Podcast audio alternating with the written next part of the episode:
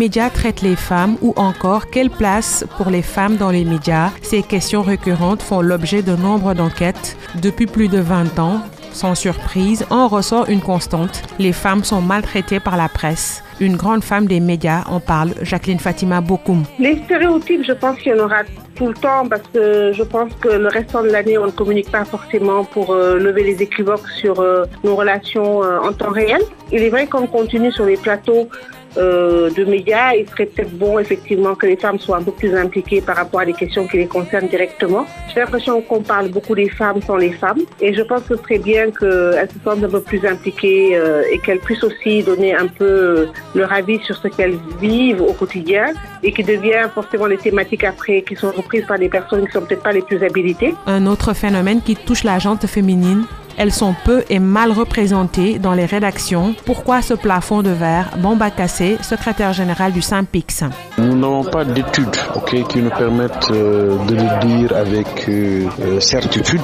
donc nous partons simplement de nos propres constats. Je crois que c'est de notoriété que les femmes, de façon générale dans la société sénégalaise, n'ont pas le meilleur traitement en entreprise. Et cela, les entreprises de médias n'y échappent pas. Bien entendu, entendu, euh, le simple fait qu'on soit femme, qu'on soit marié ou pas, qu'on soit appelé à, procréer, à faire, à faire des enfants et par conséquent donc à, à bénéficier donc des avantages entre guillemets qu'offre la loi fait que euh, si vous allez souvent dans les rédactions, les femmes n'y occupent pas de poste de responsabilité. Pour l'ONU, en 1995 avec la plateforme d'action de Beijing aux missions récemment confiées par le législateur du CSA, Conseil supérieur de l'audiovisuel, par la loi du 27 janvier 2017 relative à l'égalité à la citoyenneté, s'affirme l'ambition de parvenir à une juste représentation des femmes et des hommes dans les médias, ample question donc qui donne également lieu à une suite d'enquêtes quantitatives par différentes instances.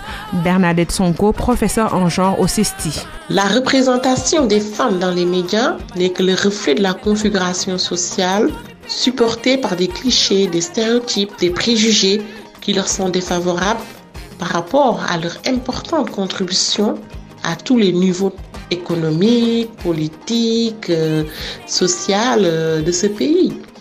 Donc des aspects euh, qui sont malheureusement peu visibles dans les médias.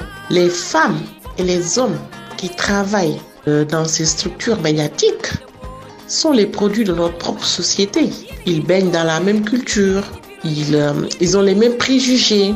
Par conséquent, ils ne peuvent pas être en avance sur cette même société et traiter les sujets portant sur les femmes différemment. Les réseaux sociaux amplifient la situation, c'est du moins l'avis de Mamadou Chor, président du CORED. Les médias quand même parlent euh, beaucoup de la femme, hein, de, plus en plus. Maintenant, il y a à dire sur la manière dont, ces médias-là traitent des questions liées, aux femmes. Parce qu'il faut le reconnaître, il y a toujours un peu les, stéréotypes. Et surtout en, ces euh, temps où les, réseaux sociaux ont, un peu le vent en poupe, c'est surtout de ce côté-là qu'on beaucoup de dérives euh, sur les questions liées aux, femmes. Cette situation reflète l'image d'une société qui relègue au second plan la femme. C'est que les femmes évoluent graduellement par rapport à des postes de compétences qu'elles méritent d'avoir et qu'après aussi on ne les brime pas par rapport aussi à des droits qui devraient être les leurs au quotidien sans qu'on attende ces moments-là pour se rappeler d'eux et euh, de ce qu'elles représentent aujourd'hui euh, au niveau du monde et qui est réellement leur place au soleil. Quoi. Le rythme des progrès vers l'égalité au sein des médias s'est pratiquement immobilisé au cours des cinq dernières années. Voilà pourquoi les experts proposent des solutions. Là, en tant que nous faisons le gendarme pour ce qui est de, la déontologie,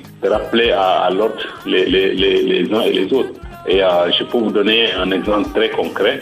Euh, en 2019, quand euh, une fille a été tuée à Tamba dans des conditions atroces, une tentative de, viol, on s'est réveillé et la presse avait donné des détails vraiment qui à la limite euh, était choquant pour la, famille de la, victime. Il a, fallu qu'on correcte se lève pour rappeler aux uns et aux autres qu'il y a une ligne rouge à, ne pas franchir, à franchir quand on parle un peu de, de, de ces, de ces affaires-là. C'est une responsabilité qui va au-delà des médias.